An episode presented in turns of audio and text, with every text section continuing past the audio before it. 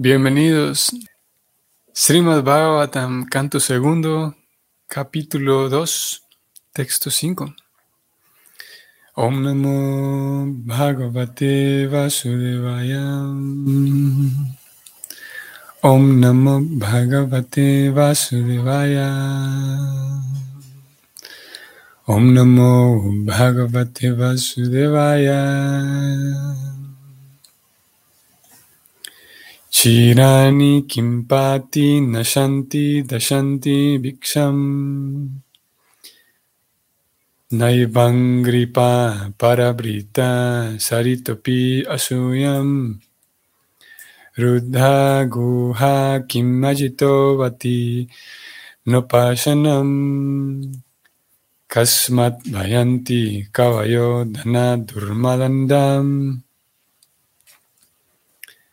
la traducción es la siguiente. ¿Acaso no hay ropa raída tirada en la vía pública? ¿Acaso los árboles que existen para mantener a otros han dejado de dar limosna? ¿Acaso los ríos se han secado y han dejado de proporcionar agua al sediento? ¿Acaso las cuevas de las montañas se encuentran ahora cerradas? Y por encima de todo, ¿Acaso el Todopoderoso Señor no protege a las almas que se han entregado por completo? ¿Por qué van entonces los eruditos sabios a adular a aquellos que están embriagados por la riqueza arduamente ganada?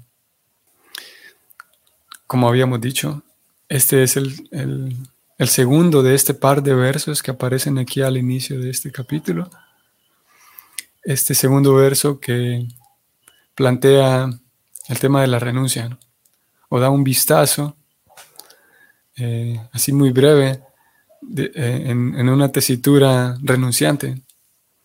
Como ayer decíamos y como hemos venido diciendo estos días, estos versos aparecen como una respuesta para alguien que pregunte, ¿cómo voy a hacer si me entrego solamente a Dios? Para alguien que diga eso y pregunte, ¿cómo voy a vestirme? ¿De dónde voy a sacar mi ropa para vestirme si no trabajo para ella?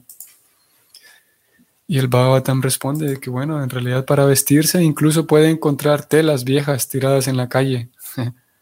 si en realidad lo que quiere solamente es vestirse, cubrirse el cuerpo, ahí está, puede encontrar ropa y, telas tiradas en la calle.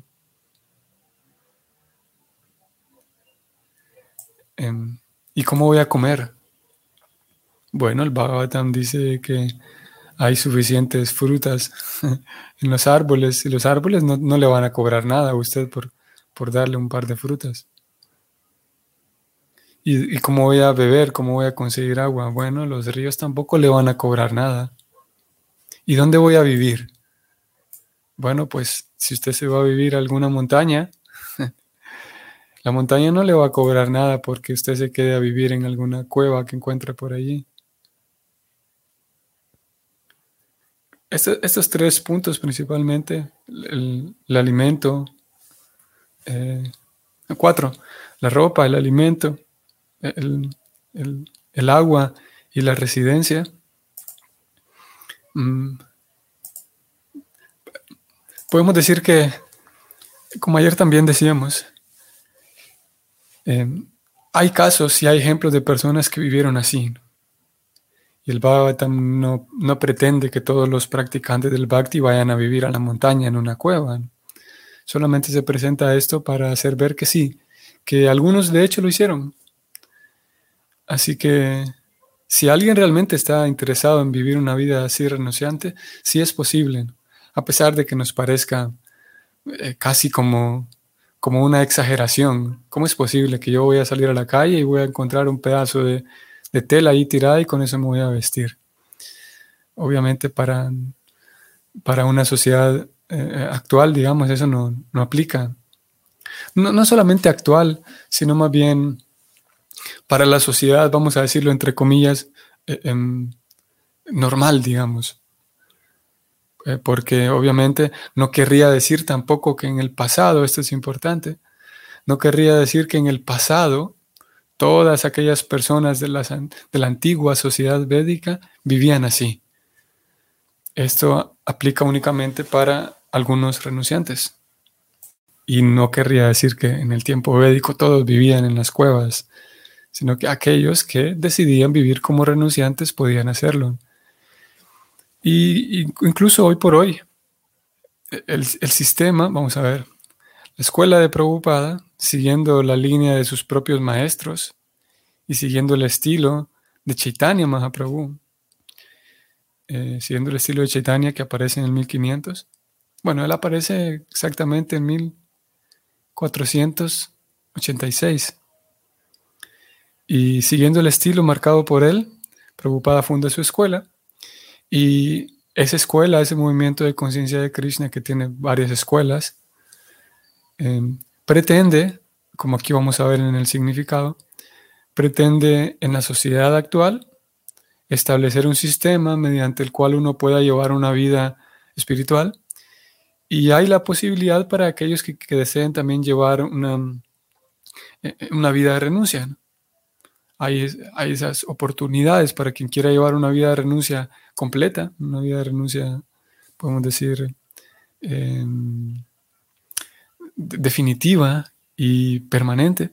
Y hay también el espacio y la oportunidad para quienes decidan llevar una vida de renuncia temporal como estudiantes y después de cierto tiempo retoman su vida social activa, entre comillas, normal, digamos. Eh, incluso, y si es verdad entonces que esas escuelas actualmente están eh, promoviendo para algunos y, em, enseñando la vida de renuncia para algunos, no quiere decir que esos renunciantes que hoy por hoy asisten a la escuela de conciencia de Krishna van a tener que vivir en las cuevas de las montañas. O no quiere decir que el movimiento de conciencia de Krishna a sus renunciantes los manda a buscar telas tiradas en las calles para vestirse. No funciona así. Ni estoy tratando de decir esto porque ni siquiera los renunciantes dentro del movimiento de conciencia de Krishna eh, se la pasan buscando frutas en los árboles para comer. Y ni, siquiera hoy, hoy por hoy, la escuela de Prabhupada, ni Prabhupada, ni el maestro espiritual de la Prabhupada, ni prácticamente nadie, con la excepción de algunos casos que aquí se mencionarán nuevamente, van a figurar los nombres de los, los famosos seis Goswamis de Brindavan. Así que, nuevamente, estos dos versos, el de ayer o el anterior y el de hoy, 4 y 5, están puestos aquí no como una prescripción, sino más bien solamente para hacer ver que sí, es una, podemos decir, un, extremo, no necesariamente dañino, pero un extremo que algunos eh, vivieron así. Y no querría decir de que incluso por vestirse con harapos, eh, eh, la persona puede seguir sirviendo a Krishna. No querría decir de que, de que, como aquí el verso termina diciendo, ¿Acaso Krishna no protege a aquellas personas que se entregan a Él? No querría decir de que si yo abandono todo em,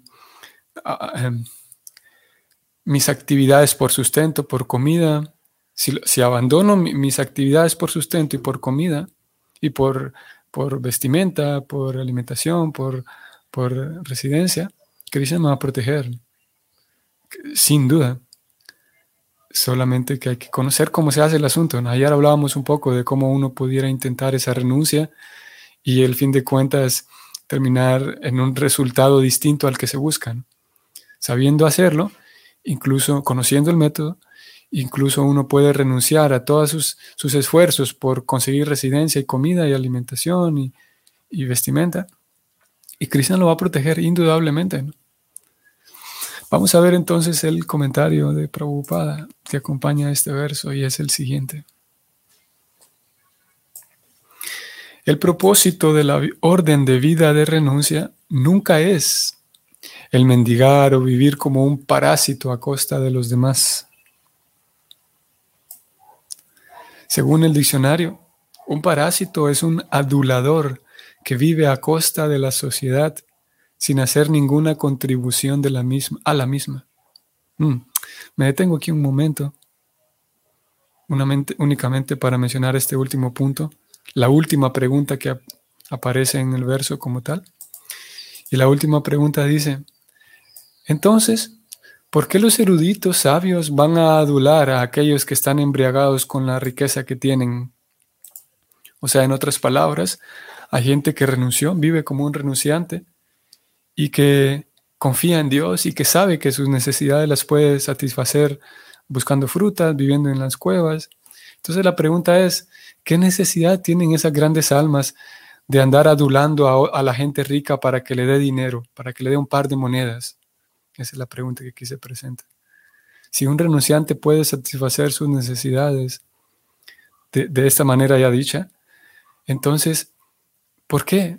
¿Qué necesidad tienen ellos? Si ya tienen sus necesidades cubiertas, ¿qué necesidad tienen ellos de andar adulando y tratando de conseguir un, un par de centavos, simplemente adulando a la gente que tiene dinero? Para hacer ver, esta pregunta se plantea aquí de manera retórica, para hacer ver de que un renunciante, como Prabhupada lo va a señalar aquí, un renunciante en este esquema védico que funcionaba en aquel momento, esos renunciantes convivían con las personas adineradas, podemos decir, únicamente para beneficiar a estas personas. Y no porque desearan que les regalaran un par de centavos, no es que desearan un buen par de zapatos, ese tipo de cosas, un zapato de marca, digamos. Si los sabios estaban satisfechos con satisfaciendo sus necesidades de las maneras que ya leímos. Vamos entonces a continuar. Sigo leyendo. Según el diccionario, un parásito es un adulador que vive a costa de la sociedad sin hacer ninguna contribución a la misma. La orden de renuncia tiene por objeto aportar algo sustancial a la sociedad y no depender de los ingresos de los casados. Por el contrario, que el mendicante genuino acepte las limosnas de los casados es una oportunidad que da el santo en aras del beneficio tangible del que dona. Interesante, ¿no?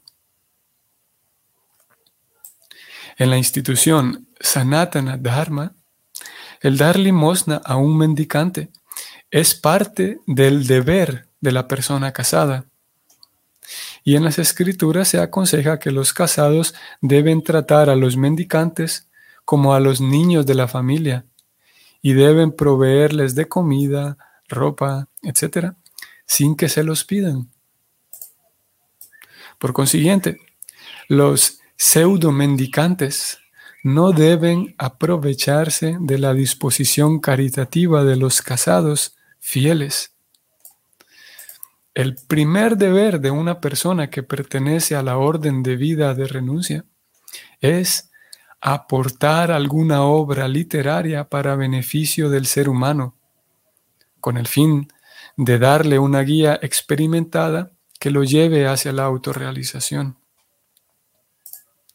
Entre los deberes que desempeñaron en la orden de vida de renuncia, Srila Sanatan Goswami, Srila Rupa Goswami los dos personajes que se mencionaron en el verso anterior.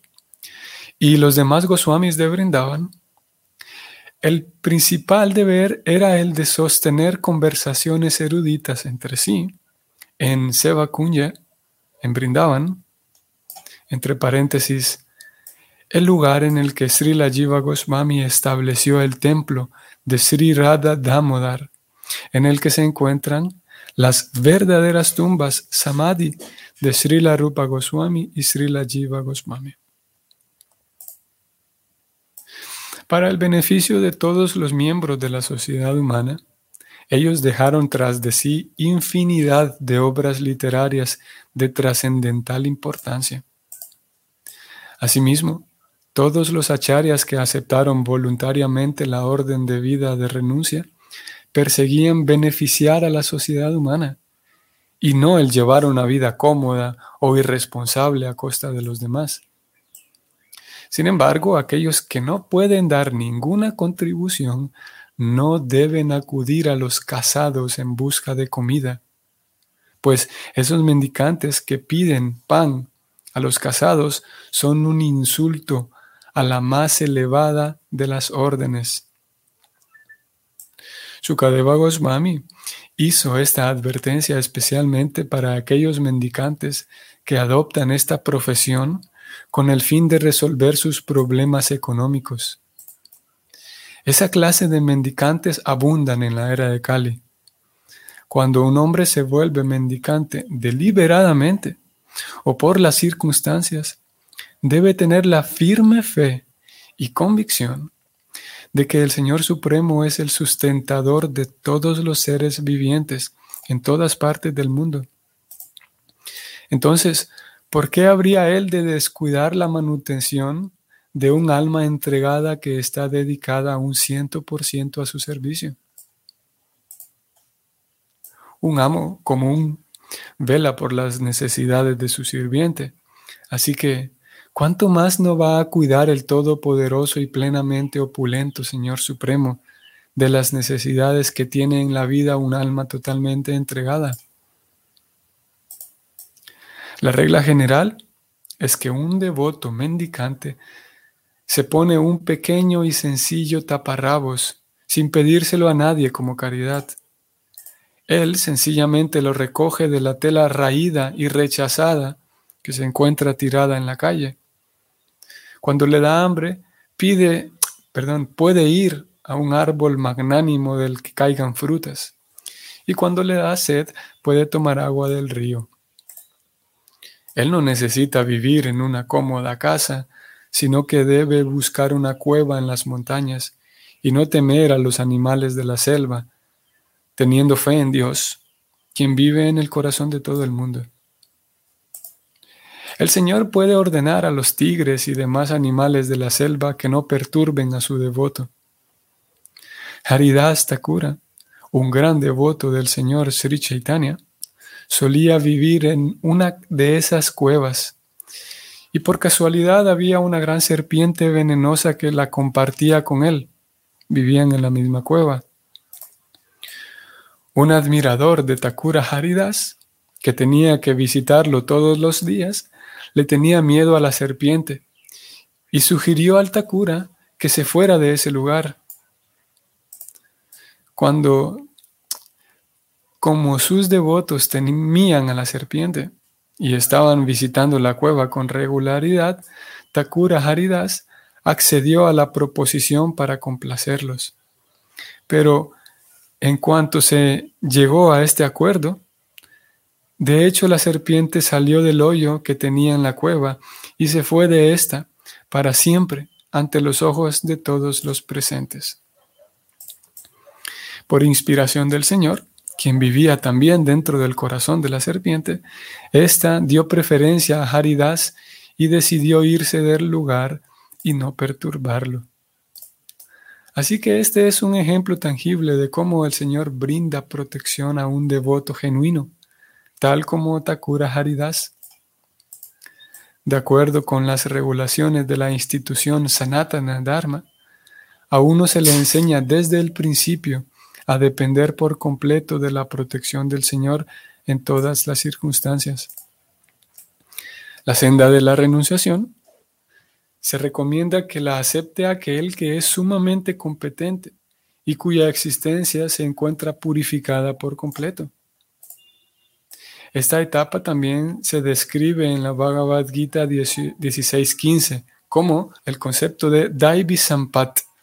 El ser humano debe acumular Daivi Sampat, o sea, bienes espirituales. De lo contrario, la siguiente posibilidad, los Asuri Sampat o bienes materiales, lo dominarán desproporcional, desproporcionadamente y de ese modo uno se verá forzado a enredarse en diferentes sufrimientos del mundo material. Un sannyasi, un renunciante, siempre debe vivir solo, sin compañía, y no debe temer a nada. Él nunca debe tener miedo de vivir solo, aunque nunca está solo. El Señor reside en el corazón de todo el mundo y a menos que uno se haya purificado mediante el proceso prescrito, se sentirá solo. Pero el hombre que se encuentra en la orden de vida de renuncia se debe purificar con el proceso. De ese modo sentirá la presencia del Señor en todas partes y no tendrá nada que temer, como por ejemplo temer el estar sin compañía. Todo el mundo puede convertirse en una persona valiente, libre de temor y honesta. Si su propia existencia se purifica por el medio o por medio del desempeño del deber que se ha prescrito a todas y cada una de las órdenes de vida. Uno puede desempeñar de un modo fijo su deber prescrito si presta oídos fielmente a las instrucciones védicas y si asimila la esencia del conocimiento védico mediante la actividad de prestarle servicio devocional al Señor. Fin de este comentario. El tema de la vida de renuncia. Si ustedes lo notaron, aquí en este, en este comentario aparece en cinco ocasiones, si yo no llevaba una mala cuenta, en cinco ocasiones aparece el tema del deber se describió que el deber de los renunciantes es aportar obras literarias. Se describió que el deber de los casados es velar porque esos renunciantes tengan sus necesidades satisfechas. Y más hacia el final se describió cómo, vamos a ver, uno puede llevar a cabo sus deberes, vamos a ver, su deber prescrito, aquí hacia el final se habló de los deberes prescritos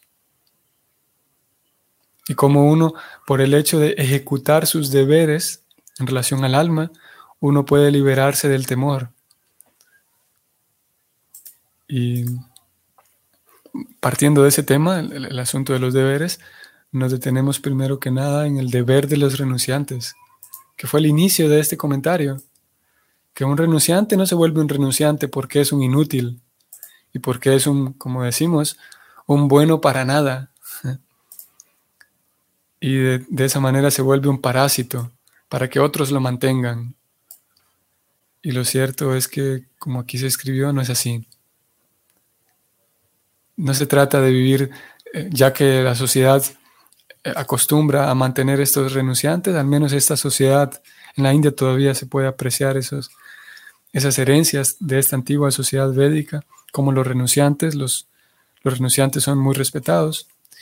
Y en general las personas, lo que aquí se muestra, se describe, uno puede observarlo con mucha facilidad en la India. En general las personas eh, eh, cuidan, digamos, o, o sí, procuran un bienestar para los renunciantes. Y al mismo tiempo esos renunciantes viven de manera muy simple. No es que un renunciante necesite ocho cambios de ropa y ocho pares de zapatos.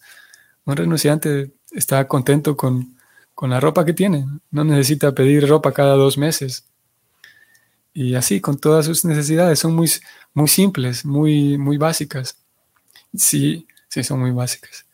Y entonces preocupada dice aquí que no se trata de vivir solamente de que otros me mantengan, sino que el objetivo es, lo subrayo y lo leo, aportar algo sustancial a la sociedad. A la sociedad, a la sociedad. aportar algo sustancial a la sociedad. Y como aquí Prabhupada lo dijo más abajo, que eh, el objetivo de ellos o el objetivo de, que, estas personas entren a la vida de renuncia es que se dediquen 100% a Dios y que uno pueda tener, eh, cuando uno entre en contacto con una persona como estas, esté en presencia de una persona como estas, uno se dé cuenta de que, hey, por un lado, de tantas cosas uno se puede dar cuenta en presencia de una persona como estas, si es una persona genuina, porque también hay el caso de, renunciantes, como aquí Prabhupada habló de pseudo renunciantes y engañadores, eso sin duda que lo hay. Sin embargo, cuando es una persona genuina, uno puede darse cuenta, percibir con sus propios ojos que aquí hay una persona que no tiene nada, absolutamente nada, pero vive feliz, qué extraño, vive, se le ve en su semblante y es algo que uno puede observarlo.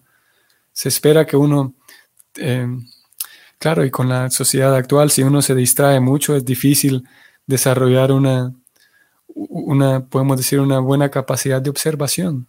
observarme a mí mismo, observar a los demás.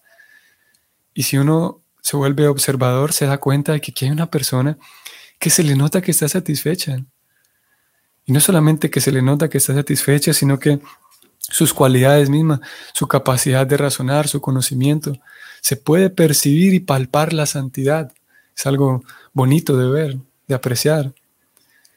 Y por lo tanto, genera fe inmediatamente en verlo, simplemente con ver y estar en presencia de una persona como esta. Me despierta más fe a mí de que sí, de que la vida espiritual es algo real y tangible. Eso por un lado, y qué decir después de, del conocimiento, de, las cosas que puedo preguntar, toda la guía que puedo eh, recibir de ellos. Prabhupada nuevamente citó aquí a los Goswamis, que nosotros ya nos habíamos adelantado al tema, y lo habíamos dicho, cómo ellos dejaron una cantidad tan grande de libros con temas tan profundos, con temas filosóficos tan intrincados, con una teología tan eh, maravillosa. Y eran personas que ni siquiera tenían dónde dormir, una residencia no la tenían. ese era el caso de estos Goswamis de Brindavan. Así que vimos también hacia el final. Ah, bueno, voy a detenerme un momento para en palabras mismas de Prabhupada, el, caso de Prabhupada es interesante porque él mismo, siendo un adolescente y siendo ya un joven universitario, en sus veintitantos, en sus veintes, Prabhupada no, no, le caían bien los renunciantes. Él mismo, como, como un Vaishnava, su familia eran Vaishnavas, pero a Prabhupada, a ese joven que estaba en la universidad, a él no le caían bien los renunciantes, porque él tenía el concepto de que los renunciantes son sinvergüenzas, son engañadores, él mismo, que está escribiendo estas palabras. ¿Y por qué él tenía ese concepto? Porque él había visto, y él sabía, y él, esto aparece en su biografía, él sabía que, que había muchos renunciantes y posiblemente él pensaba que todos, que eran eso, engañadores, lo había visto con sus propios ojos. Tenía un vecino que se ponía ropa de renunciante y todos los días salía a pedir, pero que solamente hacía eso, salía a pedir y no, no, era realmente un santo. Y que él lo había visto, personas que, que tenían una moral por el suelo, así, que eran sinvergüenzas. Él lo había visto, repito. Él pensaba que todos eran así. Y cuando preocupada, ese joven de veintitantos se encuentra con un renunciante de verdad, con un Vaishnava que era realmente un caballero, él se da cuenta de que, hey, esto es algo distinto. Este Swami que acabo de ver, este sí es un Swami de verdad. Fue, fue la reflexión que tuvo preocupada. Y ese Swami que acababa de ver se volvió eventualmente su propio maestro espiritual. De hecho, desde ese primer día, en palabras de Prabhupada, desde ese primer día que conoció a este Swami verdadero, Prabhupada dice, yo le entregué mi corazón. Quedó cautivado Prabhupada, lo mismo que acabamos de decir hace rato este Swami de verdad, un Vaishnava completo y un caballero de primera clase, su nombre es Bhakti Siddhanta Saraswati. Y Bhakti Siddhanta Saraswati cumple los, eh, eh, eh, entra en la misma categoría de estos renunciantes que Prabhupada citó en este verso, de swamis que dejaron una herencia tan importante y profunda de conocimiento espiritual, que toda la sociedad se beneficia de esas reflexiones espirituales y conclusiones espirituales heredadas por ellos en estos libros. Así que sí hay renunciantes eh, eh, eh, sinvergüenzas y supuestos renunciantes, si los hay, y vale la pena también conocer, conocer el tema para poder cotejar cuando nos toque observarlo. Vamos a decir eso nada más por hoy, para no excedernos más allá del tiempo eh, acordado. Hay un par de, puntos todavía presentes aquí. Mañana lo vamos a retomar el tema. Mañana vamos a hablar, por ejemplo, del esquema de ISKCON, el esquema del movimiento Hare Krishna actual, de cómo, cómo viven algunos renunciantes, como esos dos tipos de renunciantes que existen, los renunciantes de por vida y los renunciantes eh, estudiantes. Vamos a hablar de eso mañana. Y, y algunas otras cosas que se quedaron aquí pendientes. Muy bien, estimados Vaishnavas. Muy bien, entonces que pasen un bonito día. Hoy estamos en viernes. Y si el Señor nos permite, entonces nos vemos el día de mañana. Hare Krishna.